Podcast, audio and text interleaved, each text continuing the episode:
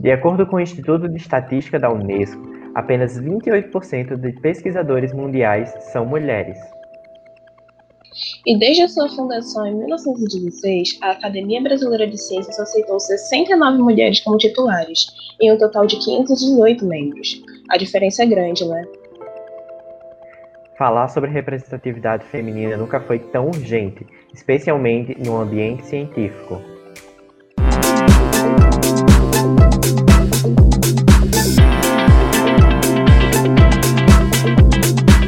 Oi, você é de casa, tudo bem? Eu me chamo Aimee e dou pontapé inicial no segundo episódio do Saber Ciência. Oi, gente, eu sou Leandras, mas todo mundo me chama de Léo. Bora começar? Hoje é dia de falar sobre representatividade feminina na ciência.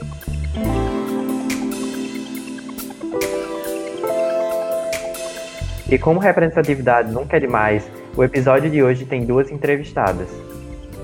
E elas são criadoras do X Podcast, desenvolvido aqui na UFRN e que fala sobre o papel da mulher na ciência e no mundo. Doutorando em Ecologia e mestre em Ecologia pela UFRN, Mary Alencar pesquisa como as folhas que caem das árvores contribuem para devolver energia para a Terra. Cara é mestre em Ecologia e em Ecologia Humana, tentando entender as relações entre pessoas e o meio ambiente. Mary e O'Hara, sejam bem-vindas ao Saber Ciência. É uma honra receber vocês aqui no nosso espaço. Nós é que agradecemos a oportunidade. Muito obrigada, gente. Eu queria começar a nossa entrevista perguntando o que vocês devem ouvir muito nos lugares que vocês vão, pelos corredores da universidade, que é como surgiu a ideia do X-Science. Então, o X-Science começou numa roda de conversa entre a gente. É, tudo começou com três alunas né, que estavam ali no início do mestrado, é, fazendo disciplina de ecologia de campo. A gente estava no interior, num, num, campo em que a gente fica muito dedicado a fazer várias pesquisas, e, e naquele momento a gente ficou se perguntando onde estavam as mulheres dentro da ecologia porque tudo que a gente estava estudando, as pessoas mais importantes da ecologia, as maiores referências eram homens. E a partir desse questionamento foi quando a gente começou a conversar da possibilidade de criar conteúdo para que essas mulheres dentro, a priori, da ecologia pudessem ser conhecidas. E justamente, né, a gente percebeu que esse problema não é só dentro da ecologia. De maneira geral, na ciência, a mulher ela tem, um, ela tem uma menor representatividade, ela é menos vista. Então, por exemplo, teve uma pesquisa que saiu no ano de 2019 com a população brasileira pedindo para citar é, pessoas cientistas, e eles só conseguiam citar homens. Então, dentro dessa temática, com a grande, o grande crescimento das redes sociais, né, principalmente a Instagram, por exemplo, e os podcasts, a gente, é, a gente resolveu fazer esse projeto. E meninas, muita gente pode pensar que o podcast é uma coisa de comunicador, né? Não é muito da área de vocês. Quem pra gente como é que foi o processo de produção do podcast por vocês, que são cientistas, que não são da área? No início, assim, foi tudo na base da experiência. Então, o que ajudou muito é que dentro da universidade, né, a gente tem um departamento de comunicação e lá a gente tinha um estúdio para poder gravar. Então, isso já ajudou muito, ficou algo mais profissional. Mas, por exemplo, essa relação de ser mais objetivo, de tentar falar de uma forma mais direta, ter cuidado com o tempo, essa questão também de edição, né? A gente no início teve ajuda de um aluno também da biologia que fazia edição do áudio para gente. Mas, assim como é até hoje, é um grande aprendizado. E pelo menos a nossa carreira científica ajuda muito nesse ponto. A gente senta, estuda para entender como é tipos de roteiro, tipos de postagem. E hoje a gente tem uma equipe que também já tem um conhecimento mais técnico e ajuda muito a gente nesse sentido. É, e a gente, assim, até no início ficou se perguntando: ah, mas será que vídeo seria uma plataforma, né, um modo melhor de mostrar? Só que o podcast está crescendo aí cada vez mais. E a gente olhando em volta vários tipos de pessoas produzindo conteúdo em podcast. Então a gente pensou, bom, essa linguagem mais direta que a gente quer talvez se encaixe melhor no podcast e está sendo assim uma aventura, porque realmente a gente não conhecia nada no início. É, isso do, do, podcast é verdade. Nós mesmos nos adaptamos e agora estamos na, na versão podcast também. É, eu queria saber, porque vocês participaram de eventos como a Semana Berta Lutz, que é um evento realizado no Centro de Biociências da Universidade sobre mulheres no período de março, ao redor do, do Dia da Mulher. E eu queria saber como levar os debates e as bandeiras que vocês defendem no podcast para fora das plataformas para esses eventos científicos. Eu acho que é sempre muito importante que a gente possa ter a oportunidade de aparecer nesses eventos.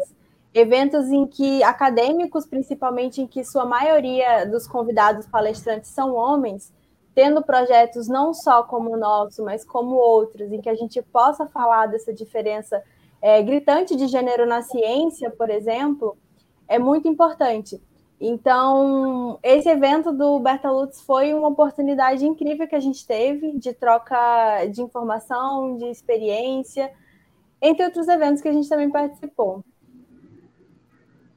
É, inclusive, a gente já conseguiu romper né, essa barreira de estar tá falando só dentro da, da universidade, de forma pessoal, já que a gente faz isso através das redes sociais mas a gente já visitou escolas para falar tanto de temas mais gerais ligados ao meio ambiente, né, ligado à nossa área da ecologia, mas também para falar sobre mulheres na ciência.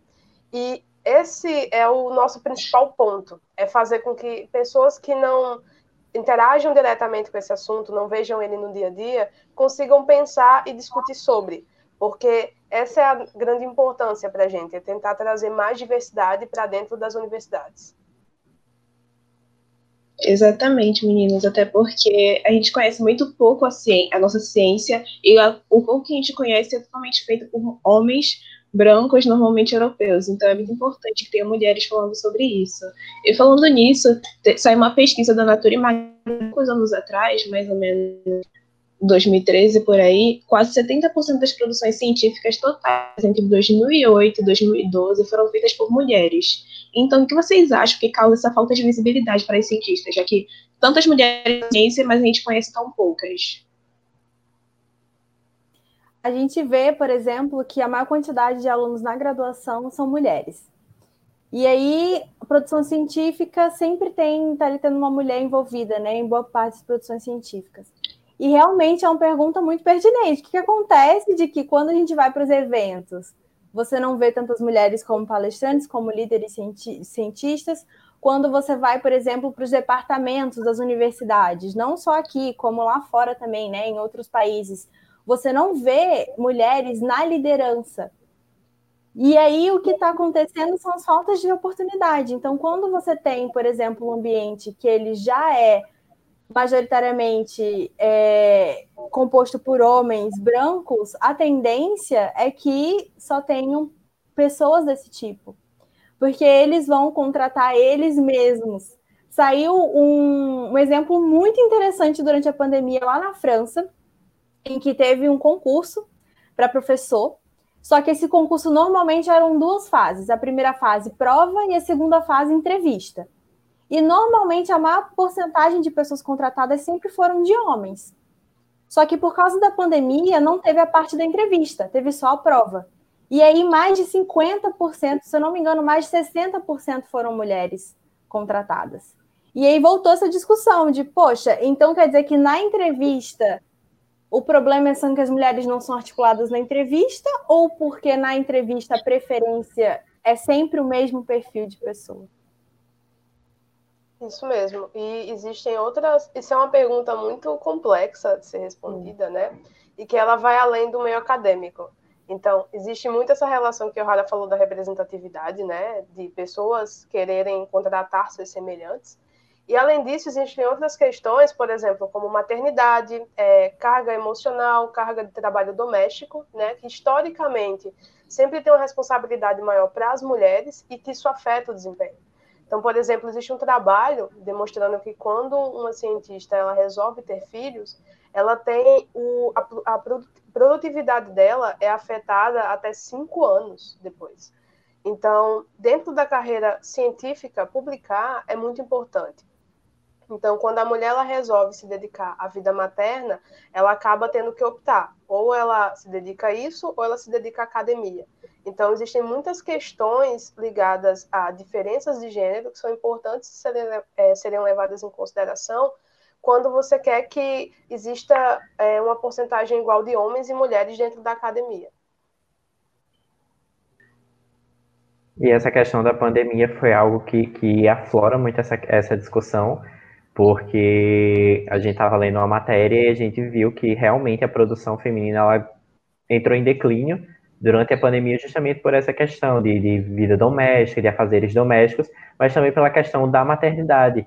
E aí eu queria saber de vocês o que, é que vocês acham que a gente pode fazer para vencer essa questão, principalmente agora, na, na, no período de pandemia, que além de ter essa, essa essa problemática da, da questão da maternidade implicando no declínio da produção científica, o que, que a gente pode fazer para contornar essa situação? Acho que o primeiro ponto é a gente perceber que é algo muito enraizado na nossa sociedade, né? Não é algo que vai ser muito fácil. Acho que o primeiro ponto é a gente ter consciência disso. E o segundo ponto é perceber que, por exemplo, se sempre recai para a mulher a questão de cuidar dos filhos, e isso faz com que ela não possa trabalhar como ela queira, é, não só dentro do meio científico, mas outros meios a gente vê isso. Na pandemia, várias mulheres que tinham seus empregos deixaram seus empregos ou perderam seus empregos. Então, o primeiro passo, eu acredito que seja conscientização de que não, não é só para ficar com a mulher essa tarefa de cuidar dos filhos. Isso já seria um início, mas, claro, políticas públicas voltadas para a participação é, da mulher, por exemplo, creches, em que é muito importante você ter um, forte, um sistema de creches muito forte e, e bom, né, que seja de boa qualidade para que dê esse, essa ajuda para as crianças, para que cuide dessas crianças, creches públicas, não só você ter creches em que preços são absurdos e que mulheres não possam pagar, né, famílias não possam pagar. É, concordo totalmente com o que a Rara falou, né? É, acho que a primeira coisa da consciência não deve partir só da mulher. Então, homens que nos assistem, não é ajudar, mas é dividir as tarefas domésticas isso já é assim uma coisa muito importante, porque as mulheres elas dedicam para trabalhos domésticos em termos de horas, né, quatro vezes mais do que um homem. Então, eu gosto muito de uma frase que eu escutei uma vez que, apesar de tudo isso, as mulheres conseguem construir essa carreira científica ou não científica tão bem consolidada. Imagine se a gente tivesse essas ações para ajudar na igualdade de gênero. Então, essa ideia da, das creches eu concordo totalmente. Até em próprios eventos científicos, né? Quando você tem várias uhum. mulheres não participando porque elas não têm com quem deixar os filhos. Então, existem já algumas ações aqui no Brasil onde as quem está fazendo evento científico oferece essa chance de creche, de levar a criança, alguém que possa ajudar em determinado momento, para que facilite essa participação das mulheres dentro da ciência. Então, meninas, como vocês acabaram de falar de ações afirmativas que podem ajudar as mulheres na ciência, o que vocês acham que podemos fazer dentro da academia para apoiar ações afirmativas que deem visibilidade e amparo não só para as mulheres cis, mas também para os cientistas não binários e trans? Eu acho que a primeira coisa que a gente deve fazer é dar visibilidade a essas pessoas. Então, abrir espaço para que essas pessoas possam falar não falar por elas, né, de forma alguma, mas abrir o, momentos para que elas possam falar. Então, em eventos, por exemplo, eventos oficiais da, da universidade, a universidade se preocupar em dar esses espaços já seria um bom começo. É, campanhas de conscientização também, dentro da própria universidade, algo que possa começar pequeno, mas que vá conscientizar as pessoas da, da necessidade desses grupos concordo totalmente. É, eu gosto muito assim do questionamento. É, imagina você, uma pessoa, você que está assistindo a gente, você imagina é, se fazendo ciência? É muito mais fácil se isso vir de um homem, principalmente um homem branco. Agora, você consegue imaginar, por exemplo, uma mulher trans fazendo ciência? Existem, existem várias. Só dentro do Brasil a gente já conhece bastante. Mas, se isso não chega ao público, se isso não chega nas pessoas, essas pessoas são invisibilizadas, né? Então, dar o espaço para elas falarem e mostrar que elas existem, que elas fazem esse tipo de coisa, é muito importante.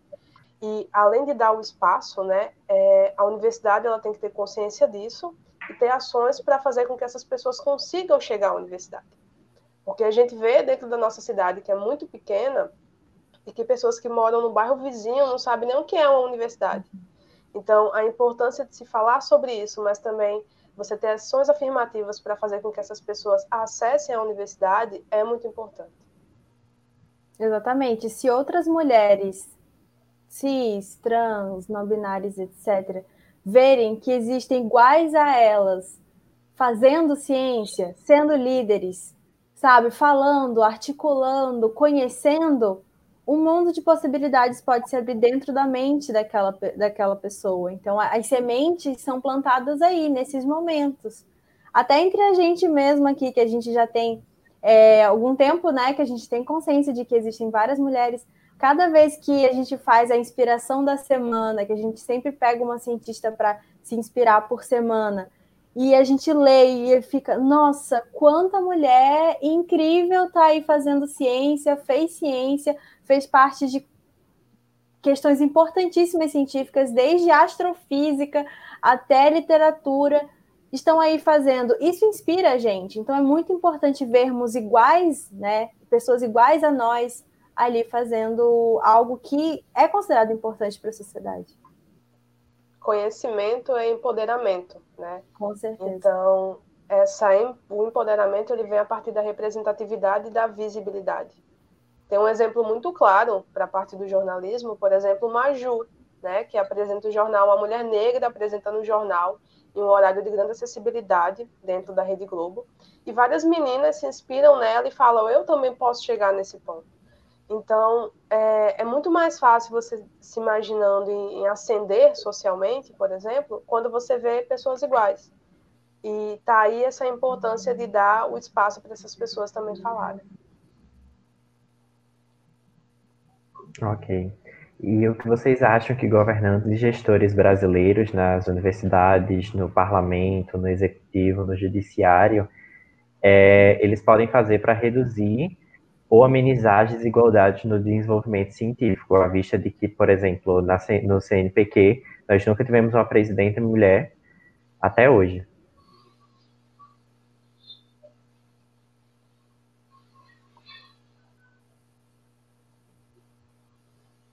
Eu acho que o primeiro passo é tentar dar o espaço para as mulheres. É, a gente se questiona assim, será que são as mulheres não têm uma, uma qualificação suficiente para chegar lá? Ou é aquele ambiente que faz com que elas não cheguem lá?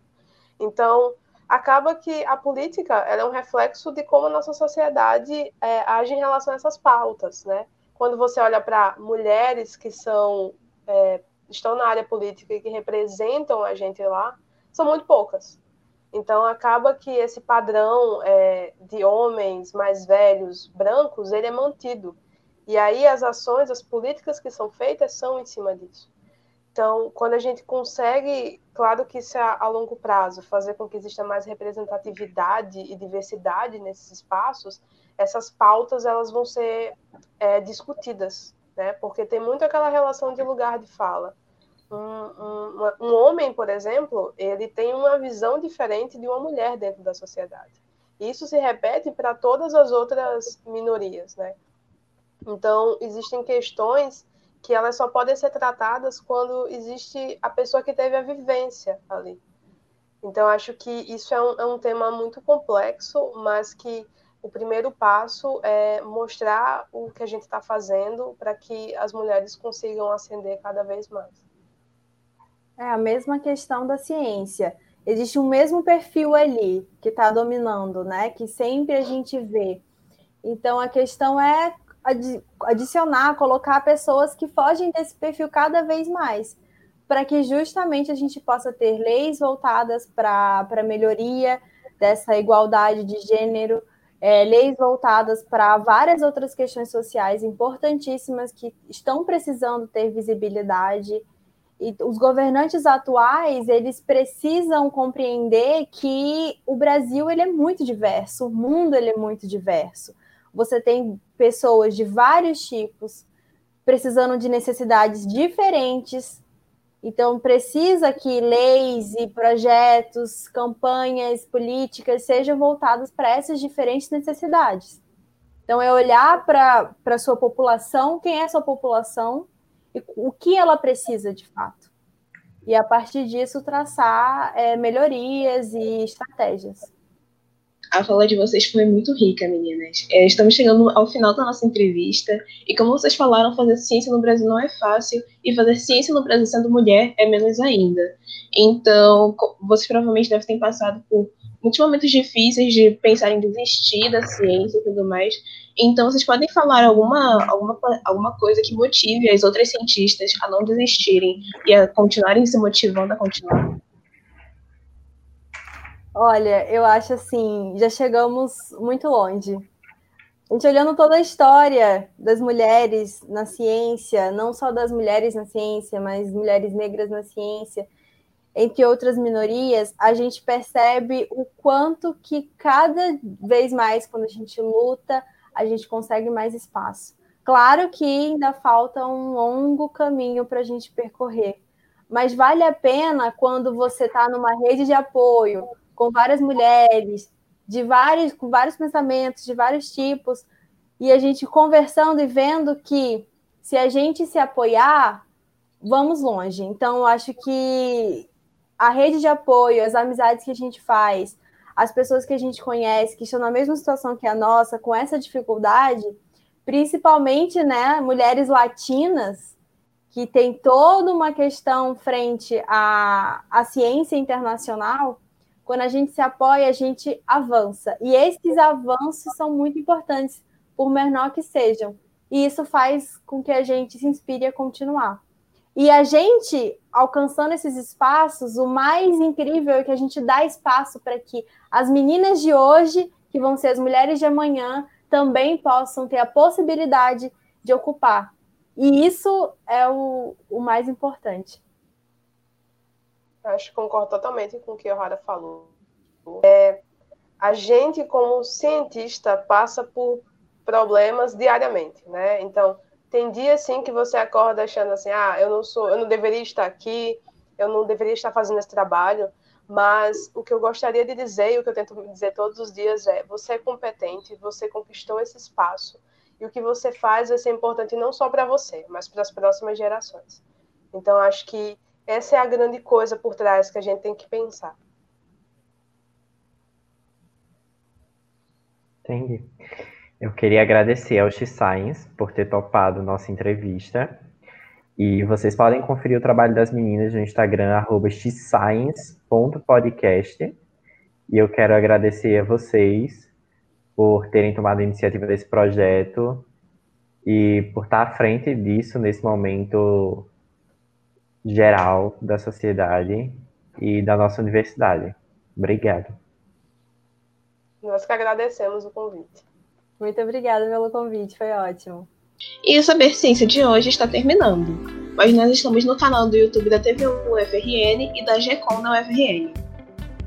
Nós também estamos na sua plataforma de podcast preferida. Basta procurar Saber Ciência e ouvir os nossos episódios na hora que quiser e quando quiser. E você também pode mandar um comentário no nosso Instagram. O meu é aime.u.deus. O meu é carvalholeo underline. E você pode aproveitar para seguir nosso parceiro Sala de Ciência no Twitter e no Instagram. É o arroba SCIUFRN. Então é isso, a gente espera você na próxima edição do Saber Ciência. Tchau. Tchau.